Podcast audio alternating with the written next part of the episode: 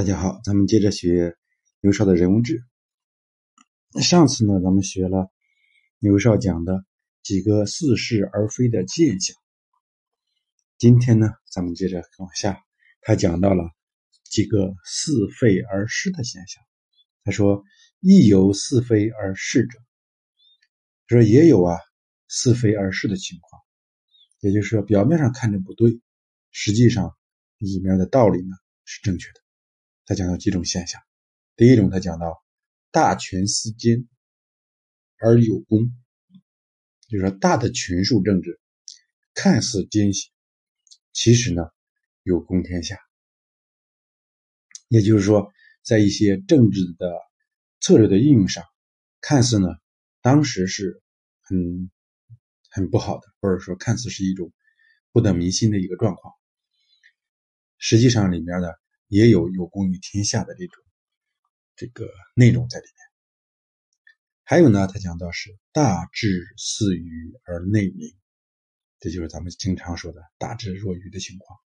也就是说呀，大的智慧和学问呀，看似是比较愚钝的，其实呢，内在精明。他是不看眼前得失，不计当下的这种回报，而是把利益看得更远。所以呢。这种大的学问呢，看似是比较愚钝的。你比方说，咱们现在一些大的企业家，你们在接触的时候，咱们在和他聊天的时候，就会看到，他们好像也并不多么聪明，而是非常的质朴。实际呢，这蕴含着一个比较大的学问在里面。他内心呢是比较精明的，看事情呢是比较透彻的。也就是说，一个事情。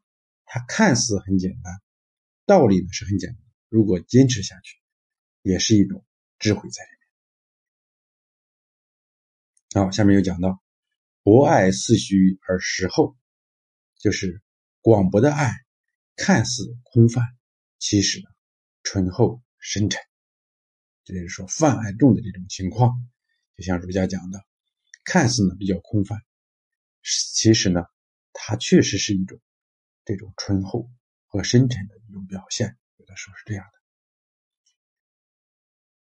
正言似奸而情中，也就是说呀，正直的言论啊，看似呢是谴责，其实呢是情怀是忠诚的。也就是说，对你的这种批评，看似呢是一种谴责，其实呢。他的内心呢，对你是有好处的，它是一种忠诚的一个情况，也是咱们说的忠言逆耳的一个情况。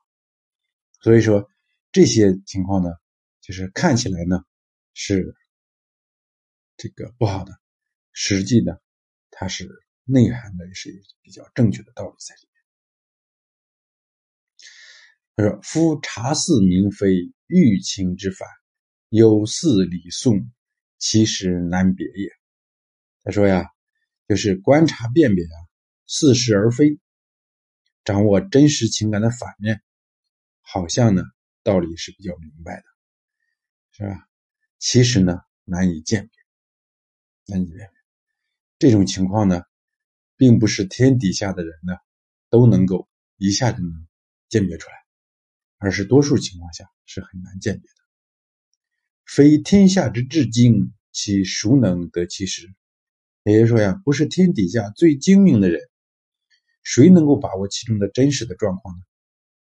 故听言信貌，或失其真。因此呢，听其言辞，信其神色，有时候呢会失去真正的这种事情的真相。鬼情欲反。或是其前，观察贤明与否，根据在于对方的表现所凭借的这种基础，